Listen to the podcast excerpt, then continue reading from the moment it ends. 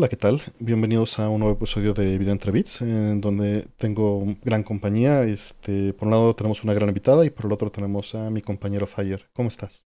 Hola, hola, muy bien. Este, aquí emocionado de, del juego que escogimos, la compañera que tenemos de micrófonos esta vez, este, y, de volver a hablar de, nuestros juegos favoritos.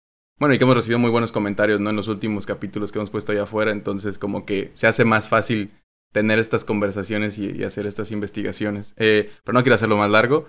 Presentarles de una vez a nuestra invitada, que ya no, no es spoiler porque ahí está en el título, pero es Erika Abrego, mejor conocida como Cat Power. Este, hace streamings, reseñas de videojuegos y podcast en Pixel Beats junto a Icepack. Cat Power ha trabajado en medios de videojuegos, tecnología desde hace más de 10 años. Comenzó colaborando en revistas como Squire y National Geographic, así como en varios blogs como Enter y Connectica. Después trabajó en Electronic Game Show y, PR para Riot Games, Supercell y actualmente para Epic Games. Como si todo esto fuera poco, también escribió Corintio 1, Estrellas en el Desierto, que es una novela young adult de ciencia ficción que se puede encontrar en Amazon en este momento. ¿Cómo estás? Hola, muchas gracias por invitarme. ¿Qué tal? Todo muy bien por aquí. Qué bueno que te encontramos porque sí estás bien ocupada. A veces sí, pero no, la verdad es que me gusta hablar de juegos, obviamente, y, y podía hacer tiempo para ello. No, muchísimas gracias, muy apreciado. Oye, este, por todo el formato de, la idea de vida entre bits, siempre le pedimos a nuestros invitados que nos cuenten alguna anécdota que tengan muy cerca este, sobre videojuegos, sobre alguna experiencia interesante que hayan tenido. ¿Nos quieres compartir algo? Sí. Eh, bueno, esto es un poco de, la primera vez que, que como que me enamoré de los juegos, ¿no? Em, yo, o sea, había consolas en mi casa desde siempre, porque a mis papás les gustaba. Mis papás jugaban Atari y tenían un Atari en la casa. Pero en realidad yo no le ponía, yo no le había puesto mucha atención hasta que una vez em, en casa de un tío vi, vi el Nintendo original y mis primos estaban jugando Dog Hunt en una tele gigante, ¿no? Mi tío, pues, tiene, tenía mucho dinero y entonces era una tele enorme, así como yo jamás había visto una tele tan grande a mis que eran yo creo que cinco o seis años. y, para mí, o sea, como ver cómo funcionaba la, interacción con, el juego, con la pistola y la tele y lo que estaba ocurriendo en pantalla fue como muy sorprendente, ¿no? O sea, en ese momento sí fue como de esto, ¿cómo funciona, no? O sea, esto es magia o qué está pasando. Eh, o sea, yo obviamente no lo entendía y cuando mis papás me lo explicaron fue como de, wow, ok, es, es y, me quedé como muy, muy impresionada y como con esa imagen muy clara en mi cabeza de estas cosas pueden pasar y, podemos como, no sé, ¿no? O sea, como que los juegos eh, son más de, de, lo que yo veía como en el Atari, ¿no? Eh, y bueno, después de eso, este, o sea, el, el, NES ya era como viejo cuando yo tenía seis años, ¿sí? porque no, no tengo la edad del NES, pero después de eso mis papás ya me compraron un Super Nintendo. Eh, porque me quedé súper traumada, ¿saben? O sea, como que yo quería seguir jugando, eh, pero no quería jugar Atari. yo quería un NES, o yo quería un Super NES, o yo quería, eh, yo quería jugar Dog Hunt en mi casa, ¿no? entonces, bueno, a partir de eso fue que mis papás decidieron que me iban a comprar un Super Nintendo y de verdad creo que fue el, mejor regalo que, me hicieron jamás en, mi vida, ¿no? Oye, ¿y tuviste Super Scope? Sí, sí tuve un Super Scope. pero, pero la verdad es que ya después de que jugué algunas veces con el Super Scope, ya no, no, lo jugué tantísimo. ¿Sabes qué me gustaba más en el Super NES? Como esos accesorios. El, el mouse. Me gustaba muchísimo Mario Paint. Estaba muy traumada con Mario Paint. Este, me gustaba la sección musical eh, y esta como idea de hacer tus propias animaciones, como esta idea como más de crear cosas. Eh, sí, pues que era una oportunidad eh, sin precedente en muchos niveles, ¿no? Sí, justo. Entonces, sí, o sea, el Super Scope me gustó, ¿no? Era como de nuevo esa experiencia un poco, pero cuando vi Mario Paint fue como de, ok, es que esto es otra cosa, ¿no? Este es otro nivel todavía. Y, y sí, me gustaba muchísimo más. Creo que a mí no me tocó e, ese, esa parte de... También crecí mucho con el Super Nintendo, pero el Mario Paint... No sé si conseguí el cartucho, pero obviamente sin el, sin el mouse. Y este, en algún tipo de cambio sí, no pude hacer nada, creo. Eh, pero me tocó con la Game Boy Camera como esa sensación de poder crear cosas y jugar como con el con hardware y software a la vez y, de, creación, que, que, es muy interesante, creo, cuando, cuando estás muy joven, como que dices, órale, puedo interactuar con esto de una manera diferente a, solo jugar, ¿no? Sí, justo. Que justo en, otras áreas era, era pues, más viable. Eh, yo no lo viví directamente en consolas, pero eh, digo, sí lo busqué, porque pues me puse a ver cómo modificaba los juegos o cómo hacía cosas, pero fue justamente más bien ver cómo primos o conocidos, porque yo no tenía ni tenía el varo, en Amiga o en Commodore 64 tenían estas habilidades, ¿no? Que puedes tener en Mario Paint y pues rebasaban todas las posibilidades, ¿no? Sí, la verdad es que Mario Paint era muy impresionante y, y de hecho ahora que Fire lo dice, yo no tuve la, Game Boy Camera, pero siempre la quise justo como por esta sensación de, de crear cosas y de cómo podías este, hacer cosas con tu, con tu consola, ¿no? Y cómo le daban como esta textura muy particular, siento, a, a las fotos, la, la, Game Boy Camera me, me llamaba muchísimo la atención, pero pues no, ya no, en ese momento ya no había posibilidad de, tener un Game Boy ni una Game Boy cámara. Y más que textura, creo que era como pues la fidelidad a la que podía aspirar ese tipo de hardware en el momento. Sí, pero eso es algo difícil de replicar fuera de contexto, ¿no? Incluso cuando ves hoy en día artistas que tratan de replicarlo, es, literalmente difícil, ¿no? Mm. Sí, que, que, hasta eso yo sigo un, un, artista digital que usa mucho hardware viejo para hacer como sus animaciones y cosas así. Y es un trabajo bien interesante. Cosas como la Apple II, este, la Commodore y cosas así para dibujar en ese tipo de espacios diferentes que también tienen una resolución muy diferente y termina siendo un producto pues muy interesante que, que, que no estamos acostumbrados a ver en un mundo ya de, de fidelidad, ¿no? Todo, toda esa evolución de las cámaras que también nos tocó de, de que no existiera, ¿no? De algo muy físico y de revelarlo y todo esto. Ahora la instantaneidad de la tomo y ya están online y ya ni existe esta idea física. Híjole, ahorita que lo mencionas, tengo un amigo que cada año mandaba una tarjeta de Navidad hecha en su amiga. Y lleva un par de años que no la manda. Lo voy a, lo voy a contactar. sí, hay que, Si no tengo una amiga que reparar ahí, pues, posiblemente tenga que repararla. ¿no? Y ahí puedo ayudarle. Wow, sí, Suena, suena muy, muy bien eso de la tarjeta de la amiga, la verdad. Podrías hacer una tarjeta de amiga en Mario Paint, ¿ya ves? Digo, de, una tarjeta navideña en Mario Paint cada año. Paint. Yo tuve en, algún momento la printer también, justo para querer imprimir estas fotos, pero por alguna razón no funcionó. La compré en una de segunda mano, así como en, una, en un tianguis. Y llegué muy emocionado porque iba a poder imprimir mi título de Pokémon, de haberlos capturado a todos, y las fotos de la Game Boy Camera y no pude hacer ninguno. Y pues ahí se quedaron como escogidas porque tenía como un espacio de 15 imágenes o 20 o algo así la Game Boy Camera, que no sé dónde está porque es así, se, se perdió cuando, o sea, se quedó en casa de mis papás en algún lugar pero si la encontrara y si la batería sigue funcionando, tendría fotos de mí yo de 12 años tal vez. estaría muy padre. Y si las quieres extraer, tengo como... Sí, voy a hacer el esfuerzo de buscarla entre las cosas. Sí, porque cuando me salí de ahí para venirme a la, bueno, para irme a la Ciudad de México a estudiar, mis papás pusieron todas mis cosas en una caja y dijeron, ya se fue, hagan algo con este espacio. Entonces, tengo que ver si sobrevivió algo de eso, si no lo vendieron.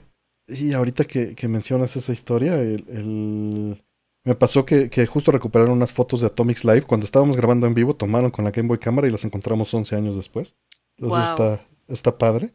Y por el otro lado, ayer que estaba yo en un programa que pongo un sintetizador en vivo y, pongo la música, antes de, empezar a transmitir, borré todos mis high scores del juego que iba a poner. No. Sí, y, me di cuenta cuando lo estaba haciendo. Así de, ay, dejen, pruebo, pruebo otro cartucho. Ya borré todo. Oh, no. Ok.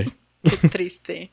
Pero regresando al, al, tema, ¿no? Y para encaminar, pues es evidente que entonces escogiste Super Mario World porque pues fue el regalo que te hicieron. Tus papás fue tu primer consola tuya, ¿no? Exactamente. Bueno, de hecho, o sea, me la dieron mis papás, pero me la trajeron los Reyes Magos.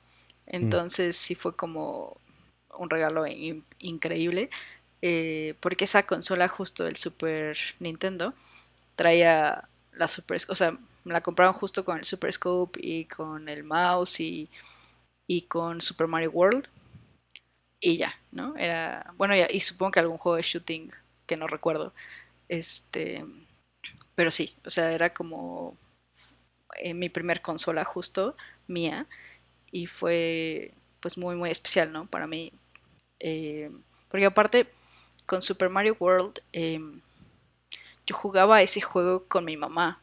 A mis papás siempre les gustaron los juegos y, y me acuerdo mucho como de estar sentada en mi sala, como yo, súper morrita, jugando con, con mi mamá Super Mario World, ya sabes, turnándonos entre Mario y Luigi y luego eh, como buscando los secretos del juego. Me acuerdo muchísimo de, de cómo pasar una y otra vez el mismo nivel, así como de no, pero es que aquí tiene que haber algo porque ahí hay, no sé, como un lago, ¿no? Entonces, aquí tiene que haber algo. Entonces me acuerdo como de recorrer esos niveles una y otra y otra vez hasta que encontrábamos el secreto.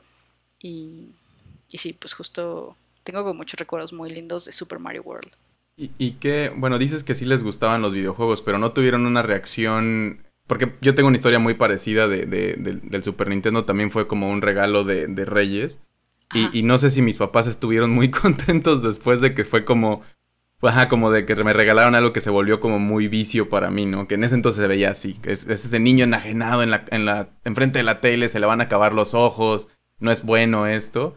Este, y como que sí me lo me amenazaban muchas veces con quitármelo, como si no haces la tarea o si no haces esto te vamos a quitar tu consola, era como el poder que tenían.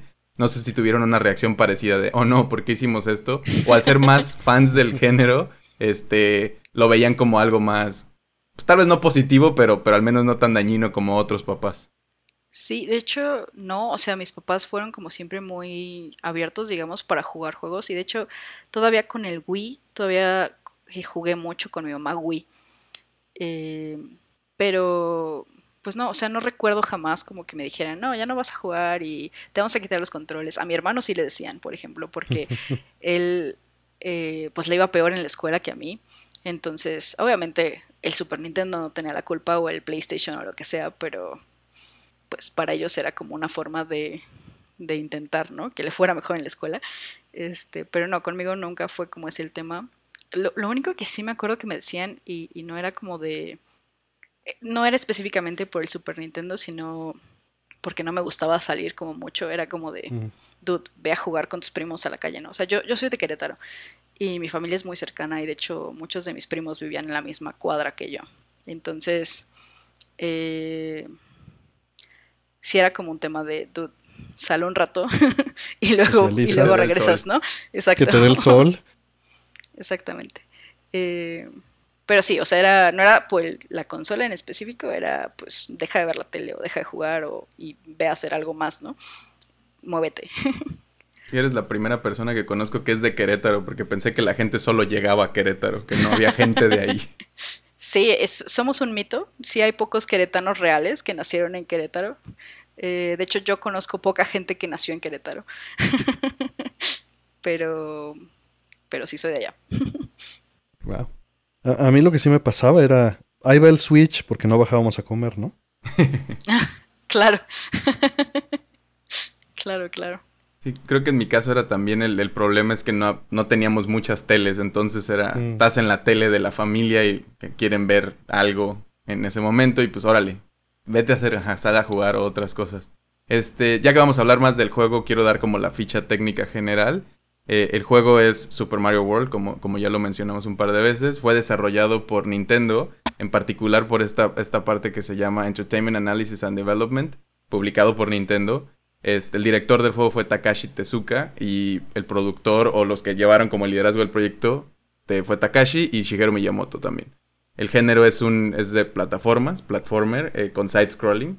O no sé cómo se diga eso en español, que se va de lado, que, que avanzas hacia el lado y se lanzó en el 21 de noviembre de 1990. Fue el juego de lanzamiento de, la consola este, en Japón y en Norteamérica en, el, en agosto del 91. Y pues el tiempo que toma de terminarlo es, es de como entre 5 y 10 horas si, si le quieres sacar todo, todos los secretos.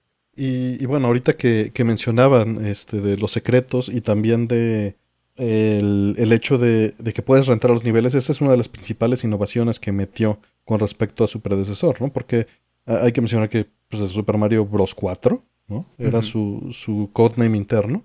Y este. Y Super Mario Bros. 3 es evidentemente el, elefante blanco ahí, ¿no? En, la habitación. Porque es su predecesor directo y es la comparación más directa en todos los sentidos, al ser los dos, pues los juegos 2D de principal de la línea y ser la secuela directa, ¿no? Y efectivamente el poder repetir los niveles y que el cartucho pueda salvar eran, eran factores que ayudaban mucho a tener este tipo de experiencias como los que Erika nos platicó, ¿no? Sí. Además de ser el, juego de lanzamiento, este también fue la primera, con, esto de las innovaciones que dices, fue la primera aparición de Yoshi como personaje en, en el juego, en la franquicia. Este, aunque el personaje se había conceptualizado desde mucho antes, al, parecer lo que comentaban era que los límites tecnológicos no lo permitían como, como Miyamoto lo había pensado. Este, y también este power-up de la capa eh, es, nació en este, en este juego. El brinco con giro, que supongo que era como para tratar de usar estos botones extra que tenía el Super Nintendo. Porque al final pues, es eso, ¿no? Está tratando de vender esta nueva plataforma, esta nueva consola. Este, la habilidad de guardar. Y también en el juego la habilidad de guardar un power-up, ¿no? Que, antes creo que solamente era lo que agarrabas y era un reemplazo. Y acá podías tener uno guardado en un espacio especial. Ahora que, mencionas este, esa parte, Erika, te quería preguntar, ¿tú cómo lo percibiste? O sea, ¿era el primer Mario que jugabas? Sí, bueno, yo había jugado Mario, eh, Super Mario Bros., o sea, el primero. Lo jugué muy poco, la verdad, eh, porque yo no tenía un NES en mi casa.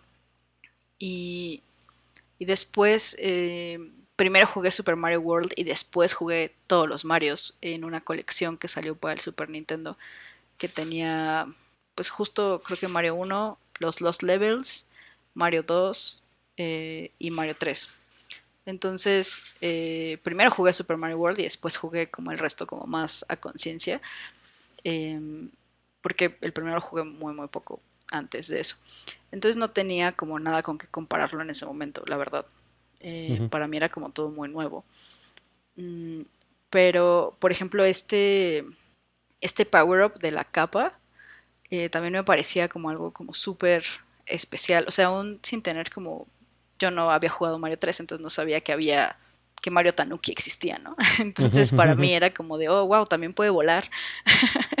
este, y justo Yoshi también me gustaba un montón. Eh, creo que era como de mis cosas favoritas del juego. Y me gustaba cómo la, música cambiaba cuando estaba sobre Yoshi, ¿no? Me parecía algo como muy extraño. Le agrega, ¿no? Le agrega instrumentos. Le agrega como un tambor, este, según recuerdo. Eh, entonces me, gustaba mucho y, me parecía como muy extraño, ¿no? Como que hubiera un, como, no sé, como hasta música distinta para, para el companion, ¿no? Para el, para Yoshi. Y después, o sea, mientras avanzas en el juego, primero porque encuentras primero solo a Yoshi, ¿no? Y después encuentras como los Yoshis de colores. Y, también era como muy... Me parecía súper cool, así como que hubiera dinosaurios en el mundo de Mario.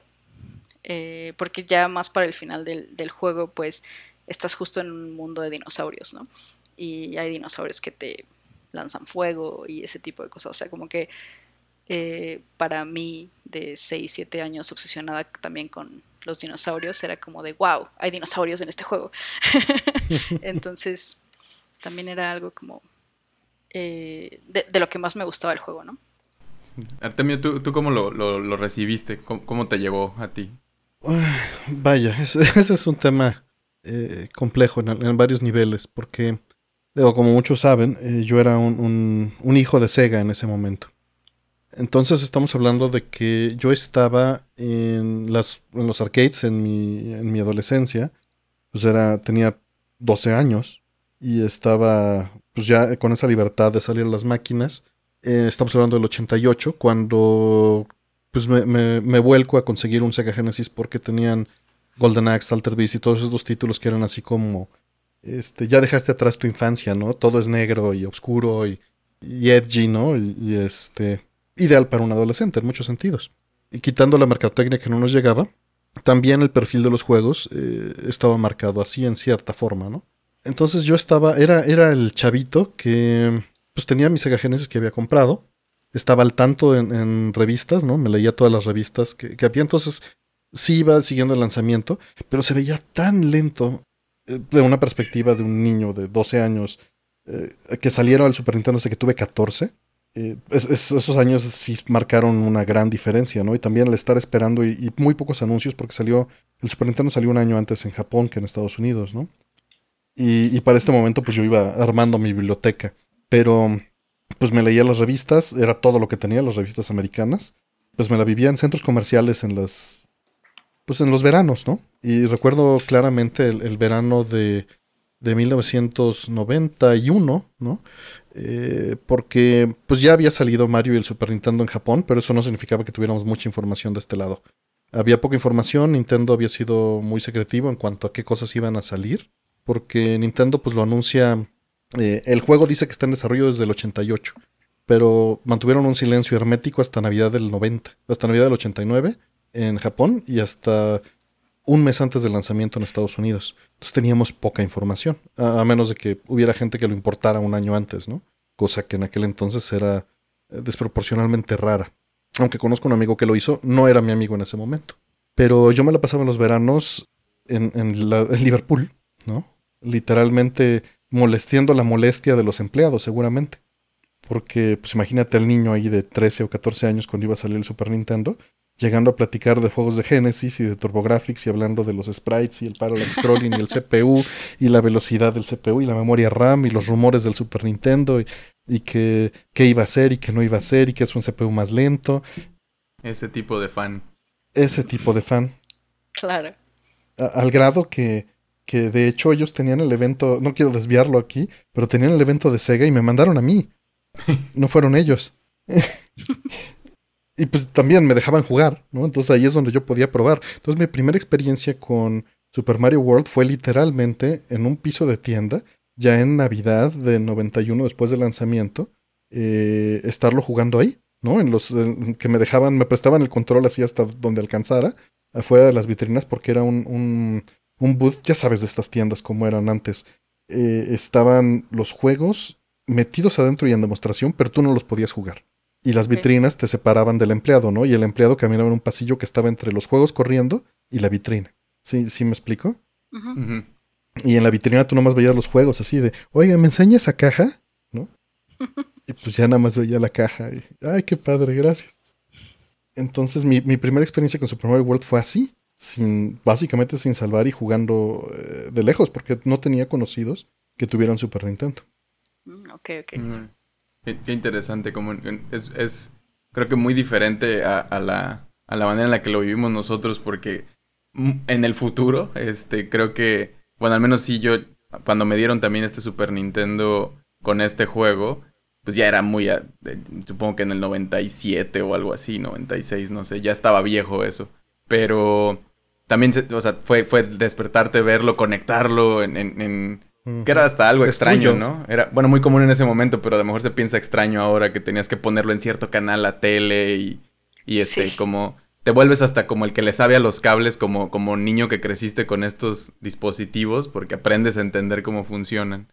Este, y pues agarrar toda la mañana y estarlo jugando hasta donde te dejaran tus papás antes de que te dijeran. emborracharte, ¿no? Sí, sí, sí, hasta que lo odiaras casi o que tus papás dijeran, "Ya, vete a cambiar, a bañar, a desayunar o algo."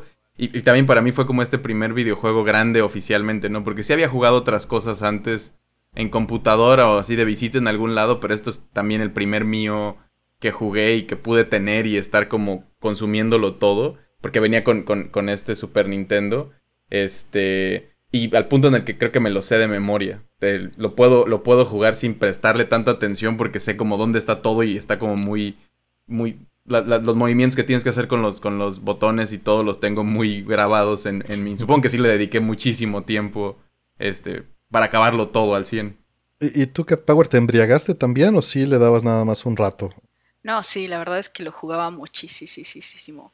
Eh, me acuerdo mucho de despertarme temprano eh, los fines de semana para jugar Super Nintendo y para jugar mm. Mario, ¿no? Eh, porque pues era el momento en que nadie me molestaba, ¿no? Mi hermano estaba dormido, mis papás estaban dormidos, entonces era como, este es mi momento para jugar eh, con la consola y sin que nadie me hable. Porque después, pues, digo, no me molesta obviamente jugar con gente, pero pues después era compartir, ¿no? Era, tengo que compartir con mi hermano Y ya sabes, la típica de, bueno, le voy a dar el control desconectado y que piense que está jugando. Perdón, fui ese tipo de hermana mayor. Y, y ya, ¿no? Compartir, no sé, con mis papás también, porque pues les digo, a ellos también les, jugaba, les gustaba jugar. Entonces, pues también era, o sea, el Super Nintendo era mío, pero pues obviamente había que... Desde la casa. Exacto, desde la, casa, exactamente. Había que compartir. ¿Qué, pero qué padre es esa sensación de levantarte así en la madrugada del sábado cuando todos están dormidos y tenerlo para ti solo, ¿no? Sí, sí, sí, la verdad es que de las cosas que, más me gustan y de hecho que me sigue gustando, ¿no? A una hora es como me gusta despertarme temprano el sábado para jugar videojuegos. Eh, y yo creo que pues de ahí, desde ahí viene, ¿sabes? Sí, eso está, eso es, increíble. Yo yo sí soy más de jugar en la noche, pero, pero es, la, es al final de cuentas es, es lo mismo, ¿no? Es apagar el mundo cuando no te molesta. o sea, no es que, como dijiste, no es la molestia, es que no te interrumpa. Exacto. Y, dejarte perder, ¿no? Ahí. Eso es agradable. La verdad es que sí era muy padre. Y bueno, de, de Super Mario World también eh, tenía como estas partes secretas que te hacían pasar el juego más rápido, ¿no? Entonces creo que como Fire eh, lo jugué tanto que pues ya sabía cómo acabar el juego rapidísimo eh, gracias a, estos niveles de las estrellas. Y me acuerdo también de la primera vez que pasé esos niveles de las estrellas, que están difíciles. Supongo que ahorita ya no me parecerían tan difíciles después de jugar otras cosas, pero que sí están complicados. Me acuerdo que en el último nivel de la estrella, cuando lo acabas, al final te dice como You're a super player o una cosa así.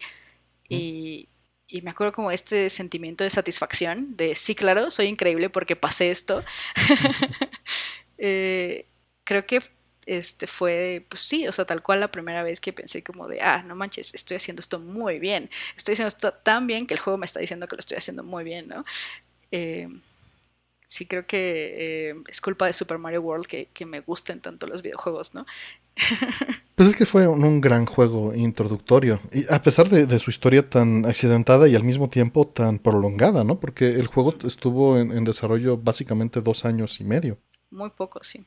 Bueno, es, mucho para el tiempo eh, y escala de su momento, pero muy poco para, estándares actuales.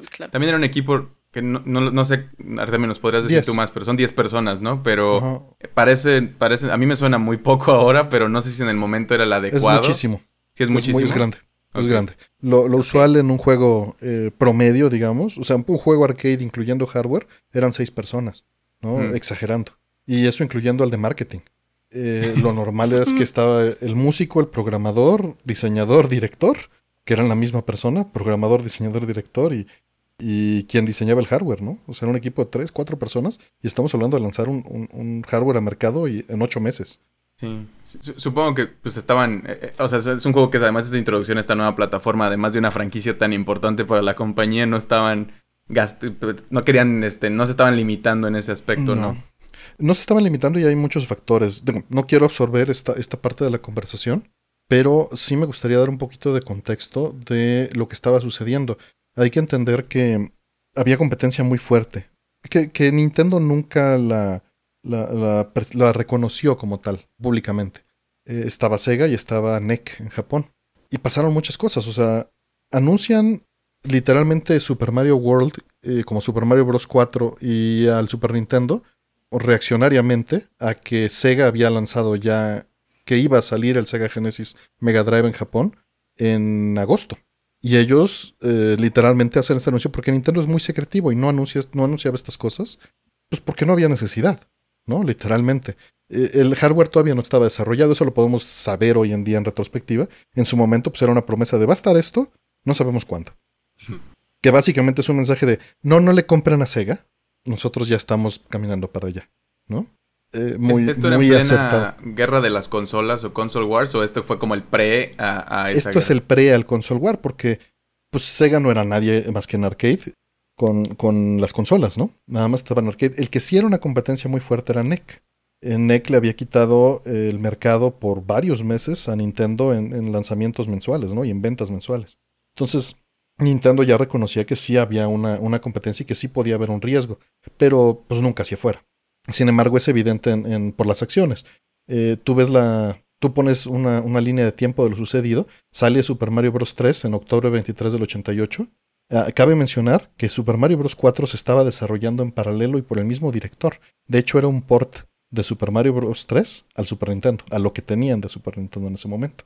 Por eso hay tantas similitudes y son tan hermanos los juegos, aunque evolucionó distinto, porque se liberó eh, Super Mario Bros. 3 en octubre del, del, 88 en Japón, y desde ese momento se dedicaron exclusivamente a tanto mejorar su plataforma como a mejorar el juego. Hay que, hay que entender que Nintendo en su desarrollo suele hacer una lluvia de ideas y hacer prototipado de, de, todos los escenarios, de movimientos, de niveles y de ideas, y luego se hace bueno, en este caso se hizo un pastiche, se hizo este, una mezcla de todas estas cosas. Y el juego, en retrospectiva, reconocen los developers que fue rocheado y pegado incompleto, pero eso no se percibe.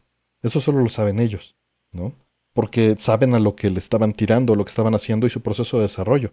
Pero a final de cuentas, como es, es valga la, la aplicación del concepto, es un desarrollo muy ágil el que utilizaban.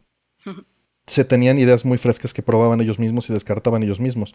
Eh, y esto lo sabemos tanto por entrevistas en donde sí han reconocido esto, como por simplemente ver el código que está desensamblado o ver eh, toda la cantidad de secretos que no están expuestos al jugador, ¿no? Como eh, sprites residuales, niveles residuales, mecánicas residuales, que están todavía en el código del juego y metidos en el cartucho, pero inaccesibles. Y hay una cantidad absurdamente grande de estas cosas. Sí, sí, como que estuve viendo y leyendo al respecto de eso y, que Shigeru Miyamoto justo había dicho que, no era un juego, no lo sentía que estaba terminado, pero aún así, no, no, no conectado, pero, pero es, también ha mencionado que es su juego favorito, ¿no? Como... No, es un gran juego. Sí, y, justo contrastarlo cuando estás viéndolo todo desde atrás y, que también muchas de estas ideas que, él tenía como, como diseñador y creador de estos personajes este, también terminaron de agarrar forma como en esto y como ya está en el nivel o ya se, ya se ve como lo que, que mencionaba, ¿no? Que es como, como él lo había pensado originalmente, como que ya la tecnología estaba en ese nivel. Este, se me hace muy interesante como el contraste de esto, ¿no? Como, pues es, considerado uno de los mejores en la serie y, tal vez hasta la cúspide del platforming o de este tipo de género en 2D, hasta que lo retomaron mucho tiempo después, este, bueno, porque digo, tiene una secuela precuela directa, pero, pero no evoluciona creo tanto en, en, el género y el género ya se explora mucho más, porque ahí también se deja un rato de hacer en, en, en el, Super Nintendo que es como la cuna de ese tipo de género y luego ya para el 64 se exploran otras cosas con esta nueva dimensión y todo eso y se le olvida al mundo hasta que tiempo después dicen como que regresemos un poquito a seguir viendo esto, sí estaba padre. Oye, Cat Power, ¿tú jugaste Yoshi's Island? Sí, claro. ¿Qué sentiste? La verdad es que Yoshi's Island no me gustaba tanto, porque, o sea, me gustaba porque había Yoshi, ¿no? O sea, porque Yoshi estaba ahí y me gustaba mucho el dinosaurio. Eh, pero no me encantaba como esta, o sea, desde ese entonces no me encantaba esta idea de que Mario llorara todo el tiempo. Me desesperaba muchísimo, muchísimo. Entonces, no, no es de mis juegos favoritos de, Mario, la verdad. Em, de hecho, creo que es el único que nunca terminé, porque no, no me gustaba, o sea, no me gustaba que Mario llorara, entonces nunca lo terminé. Ni en ese entonces cuando era niña, ¿no? Eh, y lo he intentado retomar varias veces, este, pero no, o sea, como que no... ¿Y, si lo hackeamos para que no se escuche el, lloriqueo, te serviría? Yo creo que sí, ¿eh? yo creo que sí. es muy molesto. Es muy molesto. Pero, ¿sabes qué me gusta? Lo que sí creo que está muy padre de Yoshi's Island eh, son los fondos. Este, y como este look mm, como, la estética, ¿no? Ajá, la estética como medio dibujada, eh, como con gis, ¿no? Tiene como algunas cosas así con gis y sí, tiene como un look muy particular que me gusta, está, me parece muy bonito y que creo que más, supongo que de ahí se toman como esta idea de darles estos looks distintos a sus juegos de Yoshi, ¿no? Que ahora hay muchos juegos de Yoshi, todos tienen como un gimmick así de, bueno, y ahora es Yoshi de cartón, y ahora es Yoshi de telita, y ahora es Yoshi de I don't know, whatever it is. Y... Qué, bonito es Kirby de telita, ¿eh? Kirby de telita es muy bonito, sí, sí, muy, muy tierno. Ah, es Yoshi de. No es de telita, ¿no? Es más bien de estambre. De, estambre. exacto. es, fíjate que ese. Yo no compro amigos y ese sí lo compré. Está muy bonito. sí, está bien tierno. Estaba, estaba pensando como Yoshi, que de nuevo, la idea del, del, concepto del personaje pues venía de mucho antes, pero no lo habían podido materializar. y se volvió tan querido que, ajá, que es parte, es el principal de esta secuela. Es secuela, porque sí es como ajá, sí, Super Mario World 2, pero también es, es un Mario bebé. Este, y lo vuelve el centro de la aventura, ¿no? Y, me hace pensar también en esta situación que seguro les pasó, donde, donde a veces ya no dabas el brinco con, con Yoshi y lo soltabas para agarrar ese brinco extra, pero sí se sentía muy triste como, no, te he fallado, adiós, mi, mi fiel corcel, y ya llegabas al otro lado.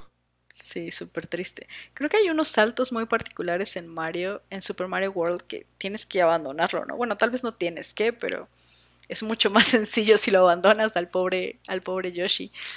Sí, que de ahí vienen todos estos cómics, ¿no? te usan de plataforma. Tiene, tienes, hay una cancioncita de, de, un, de un youtuber, ¿no? Que también está animado y así, que puedes ver como esa parte, como muy al ritmo de las canciones de, de, de Super Mario World. Que de hecho, hablando de eso, tiene una música muy icónica, ¿no? Este, y más compleja de lo que habíamos estado acostumbrados, compuesta obviamente por Koji Kondo. Y, y sí, ajá, y tiene este, este, se acaban de soltar hace poco como estos, ¿cómo llamarlos? Unas versiones sin comprimir. Mm, mm, ajá, mm. bueno, tú dinos Artemio, porque tú sabes. Es una reinterpretación.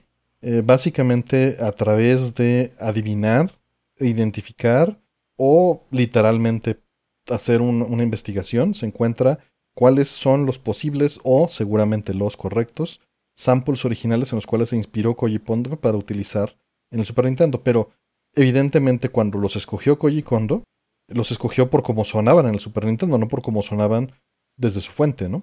Eh, cabe resaltar siempre, siempre he remarcado esto, en ese momento no se veía como una limitante, seguramente. Lo veían como un avance tremendo y el pináculo de tecnología, en lugar de verlo como, ah, pues son samples de 16 kHz metidos en solo 64K de RAM del Super Nintendo. No, no se veía así. En el Nintendo no tenían esa posibilidad.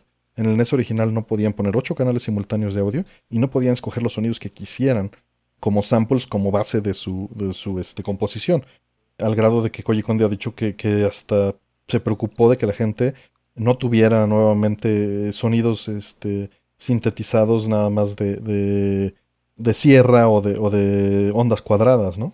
le preocupaba eso. Eh, pero utilizó todas estas fuentes de, sintetizadores externos para convertirlas al formato interno que utilizaba este chip de audio desarrollado por, por Sony eh, dentro del Super Nintendo y utilizarlos. Digo, que hoy en día se ve limitado, pero en ese momento era, les amplió y les hizo muy fácil la composición musical.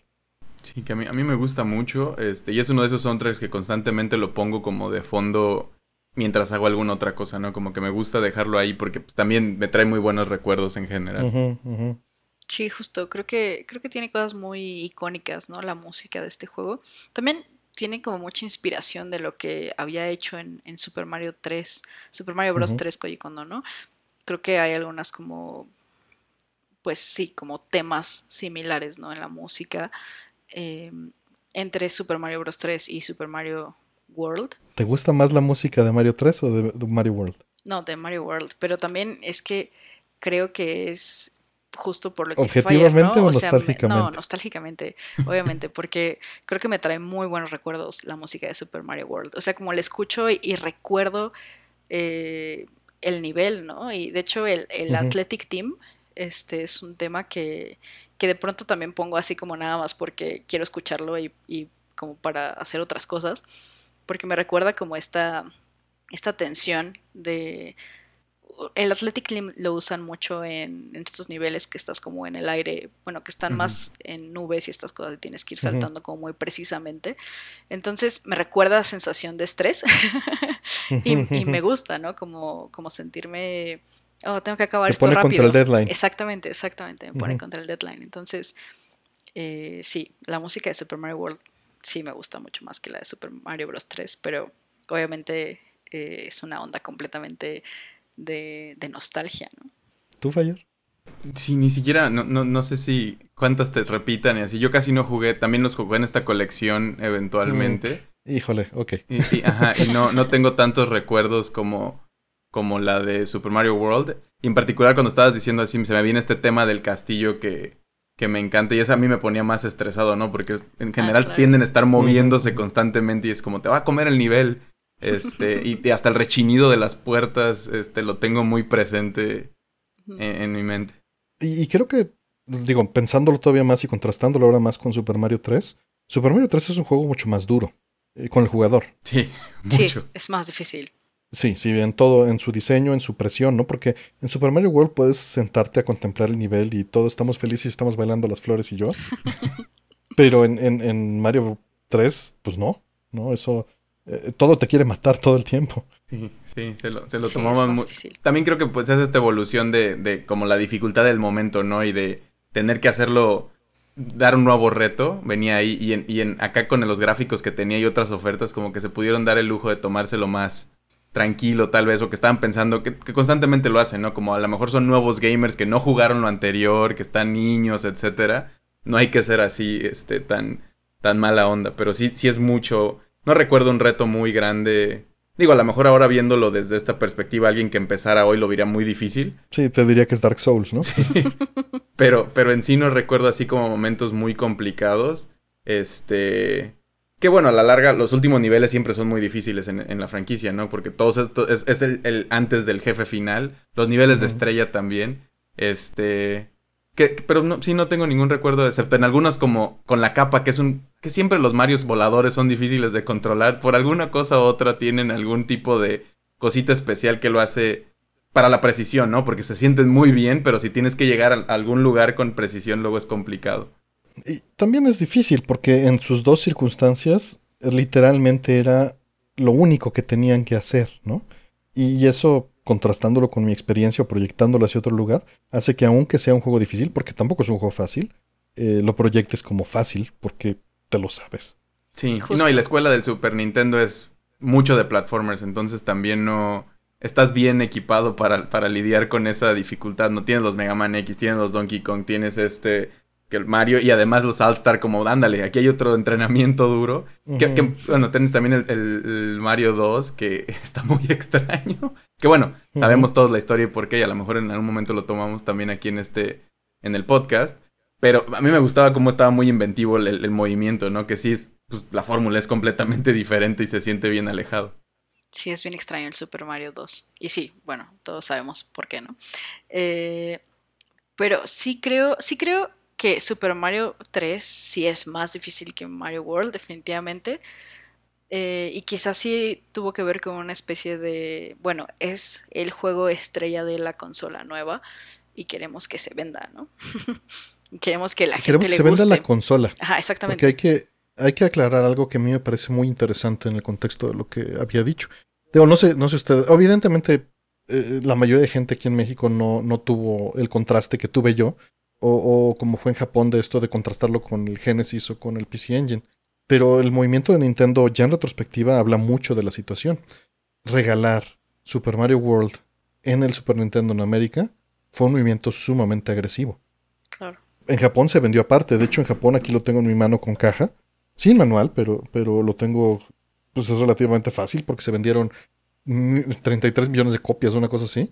Y, y ese dinero no se percibió directamente, sino más bien el beneficio de tener un demo técnico y, y de experiencia en la consola al incluirla en todas las ventas, incluso hasta que salió Donkey Kong Country, ¿no? Estamos hablando de una época eh, larga, de un lapso constante. Sí. Claro. Estaba pensando un poquito de, de esto de las ventas, porque pues además de que fue muy bien recibido y como premios y creo que Game of the Year y portada de cosas y todo eso, este sí vendió, o sea, fue el juego, tiene el título del juego más vendido de Super Nintendo, ¿no? Que con más de 20 millones de copias. Pues sí, pero, pero no, o sea, es muy difícil contar eso cuando son Paquín, ¿no? Por Sí, la trampa. ¿no? Eh, por la trampa y al mismo tiempo por la pérdida, porque regresando otra vez al, al mismo tema, Sega tenía ya una consola allá afuera que costaba 200 dólares y tenía un procesador mucho más rápido, pero estaba diseñado dos años antes, ¿no? Y, y Sega tuvo la, la, este, la visión de, en Estados Unidos, porque en Japón esto, esto fue distinto.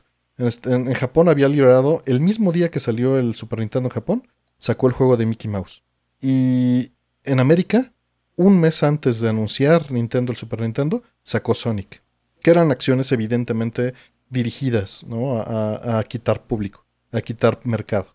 Eh, a que llegara el niño a la tienda y tuviera las dos opciones en la mano y tuviera que escoger. Y Sega le bajó 50 dólares al precio de la consola y sacó Sonic. eh, Nintendo, para contrarrestar esto, lo incluyó, ¿no? Y ahí tuvo estos paquetes con dos controles, etcétera, que, este, que fueron movimientos muy agresivos y que seguramente, o sea, imagínate cómo Sega, este, Nintendo de América le dice a Nintendo de Japón, oigan, eso que les está generando tanto dinero en Japón, lo vamos a regalar con la consola y le voy a bajar 50 dólares, ¿no? Y que lo hayan autorizado. Sí, sí. existe esta novela, ¿no? Esta novelización del drama que fue la, guerra de las consolas, que creo que estaba en planes de hacerse una película también.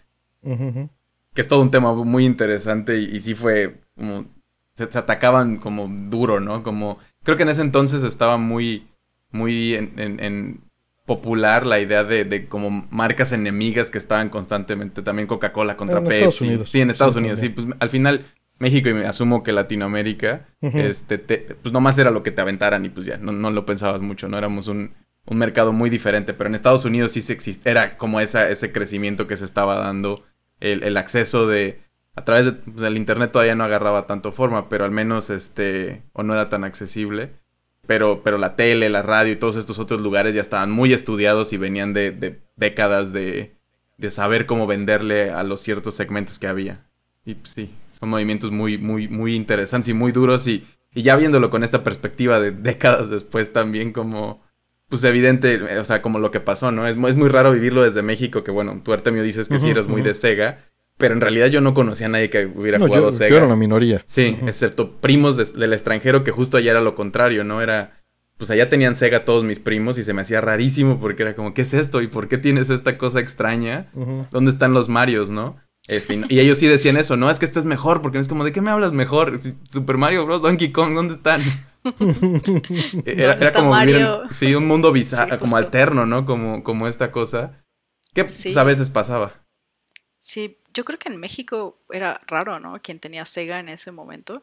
Creo que Icepack sí, tenía Sega en lugar de, de Super Nintendo. Y de hecho, eh, aún ahora, o sea, como que eh, ella no tiene como estas memorias de los platformers de Super Nintendo entonces le cuestan más trabajo, ¿no? O sea, como regresar a ellos. Digo, ahora están disponibles pues en el Switch Online o lo que sea, pero todavía como jugarlos es como de, dude, no, o sea, no estoy hecha para estos platformers, ¿no?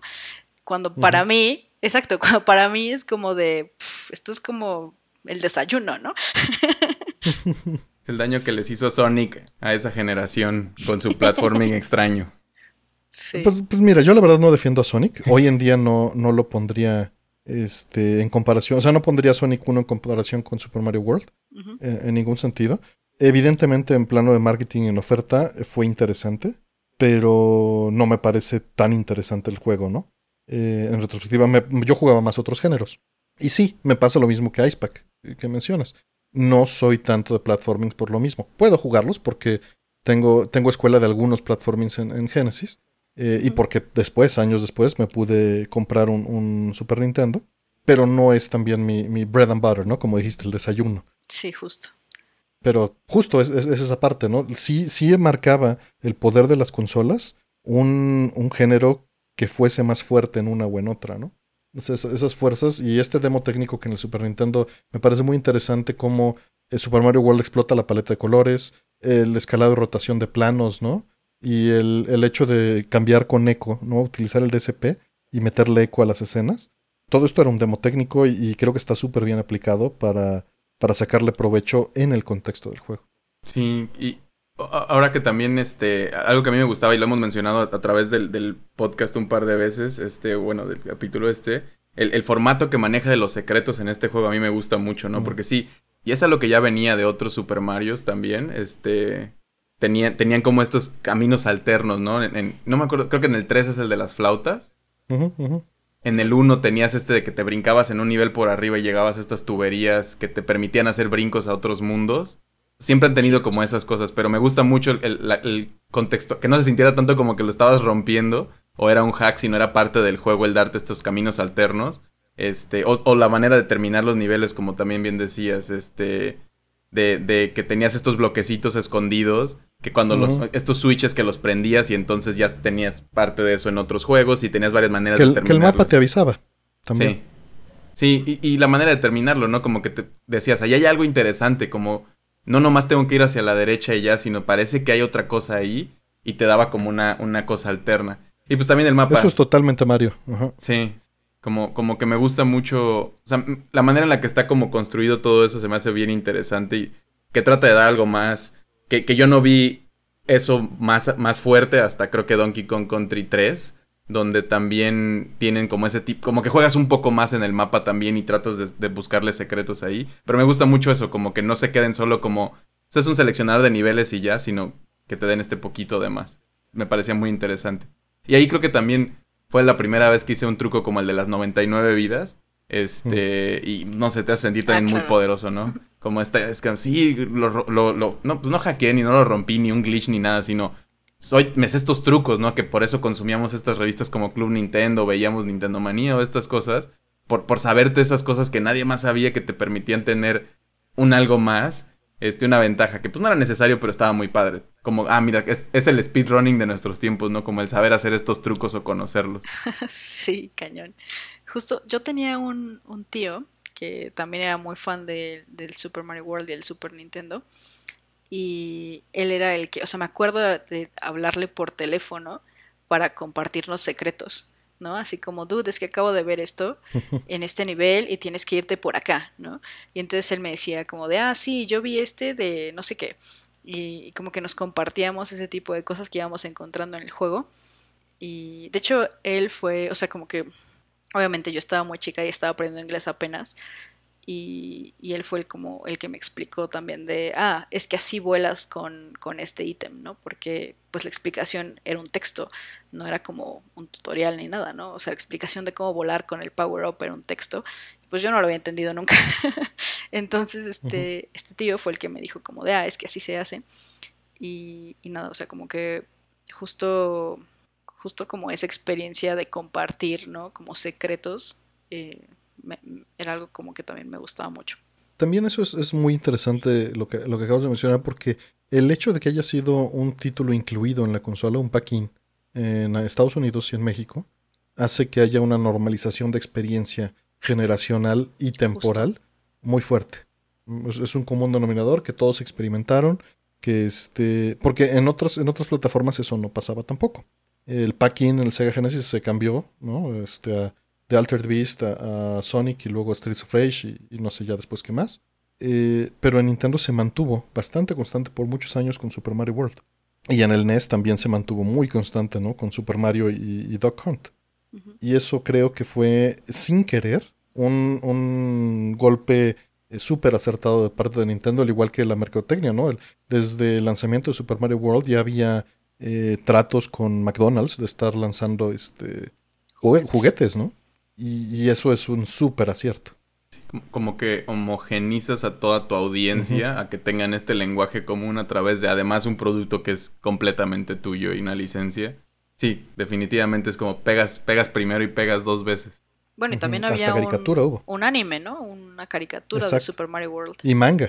Ah, claro, y manga. Y, y bueno, basado en este también es la película, ¿no? La película está horrible. Que ese, que ese no, no, los une, pero. Sí, no. pero los une pero el, el, odio. El anime estaba padre, el anime sí estaba muy, muy cool. A mí me gustaba mucho. El, el anime no, no, es el mismo que. Porque yo recuerdo haber visto uno donde salían como una versión live action con los hermanos Mario, que además tenían unos, unos pedazos animados y luego hasta de Zelda tenían. Era el show de Mario o algo así, no sé si. Ese, ese es más viejito. Ah, ok. Sí, como que no, lo vi la, en algún momento de alguna forma, este, en ese entonces, pero no supe ni cómo me llegó ni qué era bien. Hasta ahorita como que dijeron de, del anime recordé. Sí, pero sí tenían caricatura de Super Mario en los sábados en la mañana. Así es, era increíble. no, y lo difícil que ha de haber sido conseguir ese material en su momento, ¿no? ¿La caricatura? Uh -huh. Pues no, no recuerdo, o sea, no la pasaban en la tele, o sea, como que tengo una memoria de que estuvo... La que menciona Fire sí. Pero la otra no estoy tan seguro. Ah, tal vez, ¿sabes qué? Creo que más bien tenía unos tapes, o sea, como unos betas o VHS de esto. Pero no sé cómo llegaron a mí. Supongo que mis papás los vieron. O... Videocentros. Ajá, exacto. Y fue como de, bueno, esto tiene a Mario. esto es para ella. Ajá. Sí, a mí, a mí eso ya no me pegó, definitivamente, porque, mm. insisto, yo estaba en esta etapa rebelde, ¿no? Claro. Que, hasta después, años después, pues lo, lo, volví a abrazar, ¿no? Incluso al, al, grado de, pues fue hasta que tuve poder económico, ¿no? A final de cuentas. Eh, muchas veces estas rivalidades es porque no puedes consumir todo y no necesariamente porque estés de un lado, ¿no? Sí, claro. Estaba pensando que en, en, algún momento de mi, de mi principios de mi carrera como desarrollador de juegos, eh, me topé con un video de análisis de las cámaras de Super Mario World, de, cómo, cómo manejan este, el movimiento de cámara en general. Porque lo más sencillo de hacer en, juegos es pues, centrarla en el personaje y cuando se mueve, mueves toda la cámara, ¿no?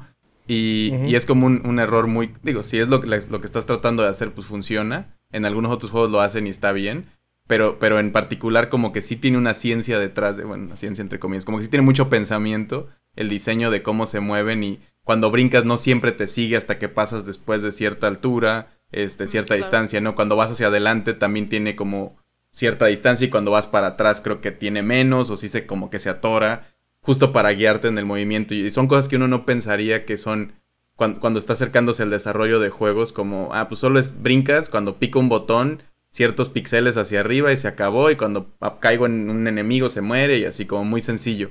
Y luego te das cuenta cuando lo tratas de hacer que toda la cantidad de trabajo que hay en, las sensaciones que hay en estos pequeños detalles, que es lo que hacen que se sienta muy bien esto, prácticamente invisible como jugador. Te das cuenta cuando está mal hecho, cuando lo haces tú y lo tratas de jugar y dices, inmediato, ¿no? Sí, se siente todo tosco y, y, como tronco el personaje y todo feo y dices, pero hago lo mismo y luego ya te detienes a observarlo y este video duraba como 20 minutos de puro análisis solamente de las cámaras de este juego.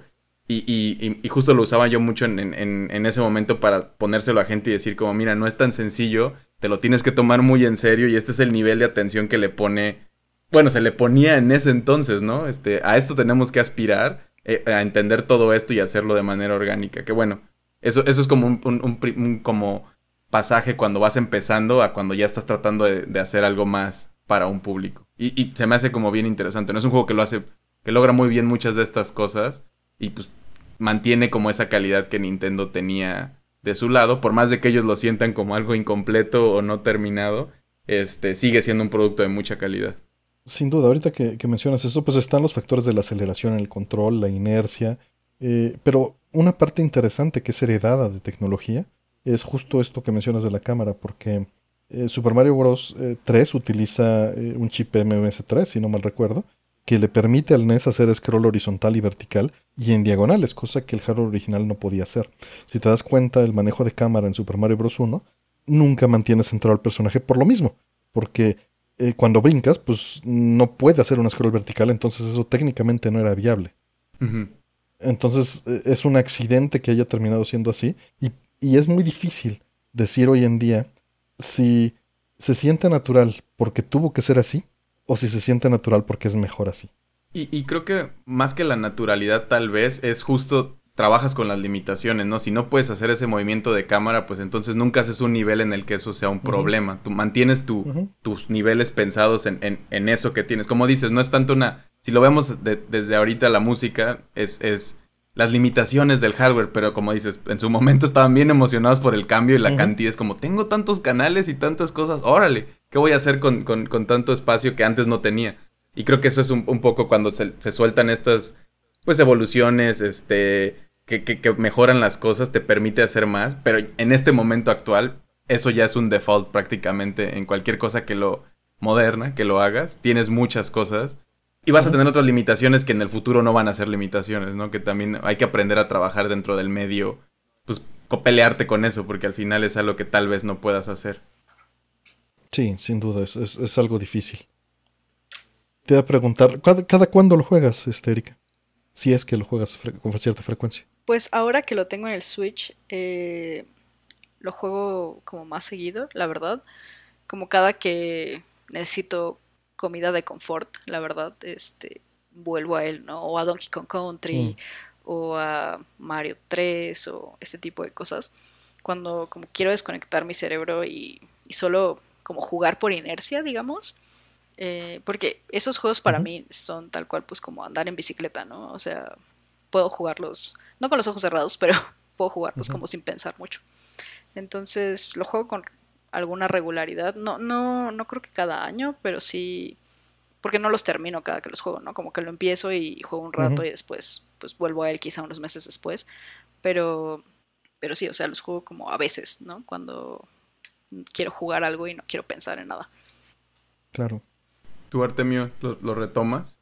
No, porque yo no, no, no soy, o sea, no fue tan formativo en mi, pero tengo equivalentes, entonces puedo, puedo empatizar con lo que están diciendo este, perfectamente. Hay ciertos juegos que para mí representan exactamente eso mismo. Sí, ya. Y, y me da gusto que esa, que esa experiencia brinque entre sistemas, ¿no? Sí, Claro. creo que la definición, o me gusta mucho esto que dijiste, que es como andar en bicicleta o, o como comida de confort, ¿no? Como ese, Sin duda. ese, ese bonito lugar, como, como esa cobija que te, que te llena bien. Ujú. Yo, yo no, no tiendo mucho a regresar a experiencias, pero sin duda es uno de los, de los pocos que sí retomo de vez en cuando, pero sí son como mi, mi tiempo es, es como cinco años me acuerdo, o por alguna razón me topé con mi Super Nintendo y los- lo estoy moviendo de un lugar a otro y es como, ah, bueno, a ver, vamos a jugar. O, o- Ya está aquí. Sí, ya está aquí, pues ni modo. Y, y- y me, y me tomo también el reto así de a ver hasta cuándo me, me sale otra cosa que hacer. O sea, como que ya tengo un compromiso de la vida adulta que me saque del juego. Porque sí, como que ya la intención de terminarlo todo, me lo sé tanto y sé a dónde ir que nomás es como, vamos a ver hasta dónde llego esta vez. Y lo mismo pasa con Mega Man X o, o- o Donkey Kong Country, como estos juegos de La, Super la Nintendo. otra es jugarlos de manera que no lo jugabas, ¿no? Porque es muy, muy fácil irte por la misma ruta que siempre tomabas. Sí, sí, te- se presta Sí, para claro. la exploración, ¿no? Como, como buscar, de- ver- verle cosas que no le habías visto, porque también tienes tan conocido tantas cosas que es bueno ampliar Estás tu, ciego, ¿no? Sí, justo ampliar como tu visión de ese momento. Sí, Sí, de acuerdo, porque justo ahora, eh, aún cuando sigue siendo esta comida de confort, pues veo otras cosas, ¿no? Ya he jugado muchos otros juegos, entonces como que lo veo de maneras distintas, pero pues sí, sigue siendo pues justo como andar en bicicleta. De hecho, lo jugué en stream hace uf, unos meses y lo jugué para intentar pasarlo como, pues no súper rápido, porque no soy speedrunner, pero como intentar pasarlo pues nada más haciendo los caminos de la estrella y acabarlo en ese momento en el stream, ¿no? Y, y fue como un poco más difícil de lo que lo recordaba, o sea, como el camino de la estrella fue como, ok, voy a tener que poner atención. Según yo esto me lo sabía de memoria y ahora parece que no. Este, ¿Y te diste cuenta en vivo? y me di cuenta en vivo, exactamente. Después de decirles como eso. de, ah, lo vamos a acabar súper rápido. Pero pues no, no fue súper rápido. Sí lo acabé, pero no fue súper rápido. Ya que tu audiencia se dio cuenta que no estabas poniéndole atención al chat ni platicando, es como, ok, ya se puso serio esto. Pero es que es bien difícil, es bien difícil este, ponerle atención al chat y jugar. Yo es algo que, que respeto y no hago porque no, o sea, yo jugar es para mí, me, me cuesta mucho trabajo dividir la atención. Sí, sí, sí es complicado. Sí, sí creo que juego como mucho peor cuando estoy en streaming que cuando no. Qué Es conveniente. normal, Ya sé, eso suena muy conveniente, pero, pero es real. pero es la verdad. Exacto. Sí, mi proyecto sí funcionaba en mi computadora, profe. Créame. Justamente, justamente. Sí, sin duda. Pero, pero esas cosas pasan. Sí. O sea, hacer un, un stream te tiene, pues te tiene con la adrenalina arriba, a final de cuentas. No, y pues sí divide tu atención. Sí, estar poniendo atención porque estás, estás entreteniendo de varias maneras. Y en el momento en que empiezas a fallar, pues, pues tienes que ver cómo compensas, ¿no? Y, y muchas veces lo ideal es no pensar en eso. Pero muy difícil. Sí, sí, es difícil, la verdad. Digo, te acostumbras, pero es difícil. Sí, sí, es difícil. ¿Y conservan sus copias de- del Super Nintendo del juego? Sí, de hecho mi Super NES, eh, o sea, estaba en mi casa, en casa de mis papás en Querétaro, y fue de las primeras cosas que me traje conmigo, así como de quiero tener esto conmigo en mi, en mi depa. Aunque no está conectado, ¿sabes? Lo tengo guardado y todo, pero pues ahí está, este, guardado con el Super Mario World y con algunos otros juegos, con Donkey Kong Country y creo que también con Super Mario World 2, no estoy segura. Mario Sí. Paint. Por cierto, te, te pasé hace rato en el chat el, este, el patch para que le sí, quites el llanto. Sí, lo vi. Voy a, voy a intentarlo. Tal vez así lo logre.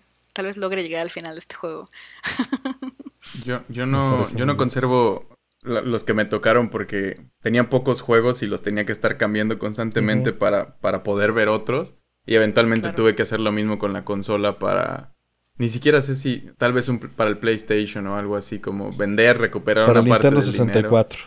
Como que pienso que sí tuve un Nintendo 64 una- un- en algún momento porque en mi mente como que sí lo cambié, pero luego no, no tuve realmente 64. Me prestaron una vez uno nada más. Entonces Creo que fue más bien al PlayStation ese, ese brinco, como que se lo vendí a alguien, recuperé cierto dinero y luego le, de mis ahorros o algo conseguí para este PlayStation y de ahí, esa fue mi siguiente consola. Este, porque a mí el Super Nintendo sí me duró mucho. Sí, a mí también. ¿Y tú, Cat Power? Era lo que te iba a preguntar. Justo que curioso porque yo también salté del Super Nintendo, no al 64, sino al PlayStation. Eh, el Super Nintendo lo tuve mucho tiempo y, y justo salté al, al PlayStation. Este, ¿Fue Square? Creo que sí fue Square. creo que sí fue Square. Eh, pero más bien era una, eh, una cosa de que quería jugar cosas distintas. Este, y, también era un asunto económico. Creo que en ese momento para mis papás fue más barato conseguir un PlayStation este, que un 64. Y de hecho el 64 lo tuve hasta después. Eh, yo me compré un 64 con mi propio dinero ya mucho después. Y, y fue ahí que jugué por primera vez este Mario 64. Pero pues ya, yo ya había jugado, no sé, eh, muchos otros juegos en 3D. Y pues sí, lo sentiste muy distinto. De hecho, luego sería interesante preguntar, ¿prefieres Mario 64 o Mario World? Mario World. Ya sé, sí, era obvio, era obvio. Sí, sí.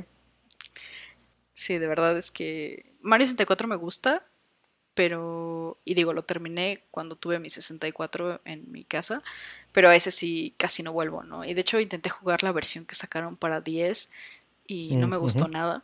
Entonces, ese juego lo he jugado muy pocas veces, a comparación, ¿no? También yo. Yo tengo la historia contraria, creo. Como, como no tuve el 64 y, lo poco que pude jugar de Mario 64 era como en visitas a, parientes o amigos o algo. Siempre era como la idea de la que se me fue, ¿no? Como esa, eso, eso que quisiste mucho y anhelabas y nunca fue pues, como lo tuviste cerca. Entonces como que lo, eh, lo, lo, veía mucho con ojos de amor y como algo que sí quería este, tener. Y en el 10 lo, lo, lo jugué en, un 10 prestado también, de así, bueno, en alguna fiesta con algún primo, como que me lo prestaron un rato y ahí jugué muchísimo y dije como, esto es increíble, lo necesito en mi vida de alguna forma, no, no, importa qué tenga que hacer. Y ahora en este nuevo relanzamiento de, del, del 3D All Stars, como que fue lo primero a lo que fui y, buscar tener todas las estrellas posibles, ¿no? ¿no? Las de las monedas siempre me dan mucha flojera, pero, pero al menos todas las otras porque era como, tengo que terminarlo hasta con todo lo que tienen los niveles, a cierto punto porque se lo debo, porque no, no me acuerdo si lo hice en el 10 o no, que tenía además estos otros minijuegos que me parecían muy interesantes, pero sí, como que no creo que sea mejor, no los comparo, como que se me hace muy difícil por... Porque sí, son... sí. Son, son, muy comparables, eh, como, peras y manzanas cuando dicen eso a mí me hace ruido que sí los puedes comparar porque son frutas, este, y, de otras tantas maneras, pero, pero a la vez como que no, no siento que, ajá, los dos los quiero por razones completamente diferentes y los aprecio mucho. Cosa que no puedo hacer con los Zelda. mis hijos. con, el, el, Ocarina y el A Link to the Past sí puedo decir con, sin ningún problema que, que el A Link to the Past me parece mejor. No, no, sé, no sé por qué no los veo así. Porque es exactamente lo mismo. Sí, porque no quieres necedad mía. No, y está bien, se vale. Se vale por completo. Pero bueno, antes de que nos sigamos yendo por tangentes, no sé si tengan algo más que quieran comentar o decir de, de Super Mario World y sus experiencias, y si no, pues dando, darle cierre al, al programa. Yo estoy bien. Sí, creo que igual estoy bien. Eh, lo que sí me gustaría es, bueno, eh, independiente siempre pedimos evidentemente que, que, des este tus redes y los proyectos en los que estás trabajando, pero terminando esa parte te pediría que nos vendas Corintio 1, por favor. ok. Eh, ok, entonces, bueno, yo estoy, yo hago Pixel Beats, es pues algo a lo que dedico muchísimo tiempo y es eh, un lugar en el que hablamos de videojuegos, eh, hacemos streamings, hacemos eh, un podcast también, hacemos un programa que se llama Pixel Beats con cerveza, que de hecho tengo que correr a él en un momento, en el que hablamos de, un tema en general como de videojuegos o de anime, cosas, y hablamos de las noticias, ¿no? Y ese lo hacemos todos los miércoles a las 9 de la noche. Mm, y bueno, a mí me encuentran como Cat Power con un 3 en lugar de la E en Twitter. Y bueno, Corintio 1 es... Eh, yo, yo llevo escribiendo mucho tiempo, pero este es el primer libro eh, publicado eh, que existe, no mío, en, el mundo. Em, y es un libro tal cual, o sea, de, una chava que vive en un planeta este, desértico em, y quiere escapar de ese planeta desértico en el que vive como con toda su familia em, que son exploradores espaciales. Eh, entonces, bueno, ella tiene que hacer como una prueba que hacen todos los, los adolescentes de, esa, de esta cultura. Y eh, es como una como un rito de paso de, de tiempo, ¿no? O sea, como de coming of age. Y bueno, esta prueba se complica más de lo que debería y, y es un poco de lo que se trata la historia. Y ya. Perfecto. Muchas gracias. Pues, pues mil gracias. Es parte de una saga. Se me, se, me, se me, vino la pregunta. O sea, como tienes, es un universo más grande que le vas a seguir escribiendo o pues ahí termina esa historia y, y, ya no tienes más para eso. No, sí. Eh, hay más todavía no, o sea, estoy trabajando en cosas ahora, pero no, no en eso en específico. Estoy haciendo como otro, otro inicio, digamos, pero de otro universo. Pero sí, mm. sí voy a seguir en algún punto con, con este. Mm. Este, Artemio, tus redes. Eh, bueno, me encuentran como Artemio en, en Twitter y en johnquerachico.net encuentran los proyectos en los que trabajo. Y pues este, muchísimas gracias, Erika, por estar aquí con nosotros, por dedicarnos tu tiempo. Y, y sé que este, que ahorita ya, ya vas carrera, entonces ya cerramos, no te apures. Gracias. muchísimas, gracias, a ustedes por invitarme, la verdad. Estuvo muy divertido. Gracias. Fire. Sí, pues yo estoy como arroba FireDev en Twitter e Instagram. Y si nos están escuchando en donde sea que estén, si nos pueden dejar comentarios o reviews, nos pueden ayudar mucho a, a que el show siga y que lo, más gente lo conozca. Y pues gracias por escucharlos. Gracias. Bye. Bye, gracias. No, no se preocupen. Así pasa, así pasa. Eh, les paso... Ok. Sí. Ok, vale.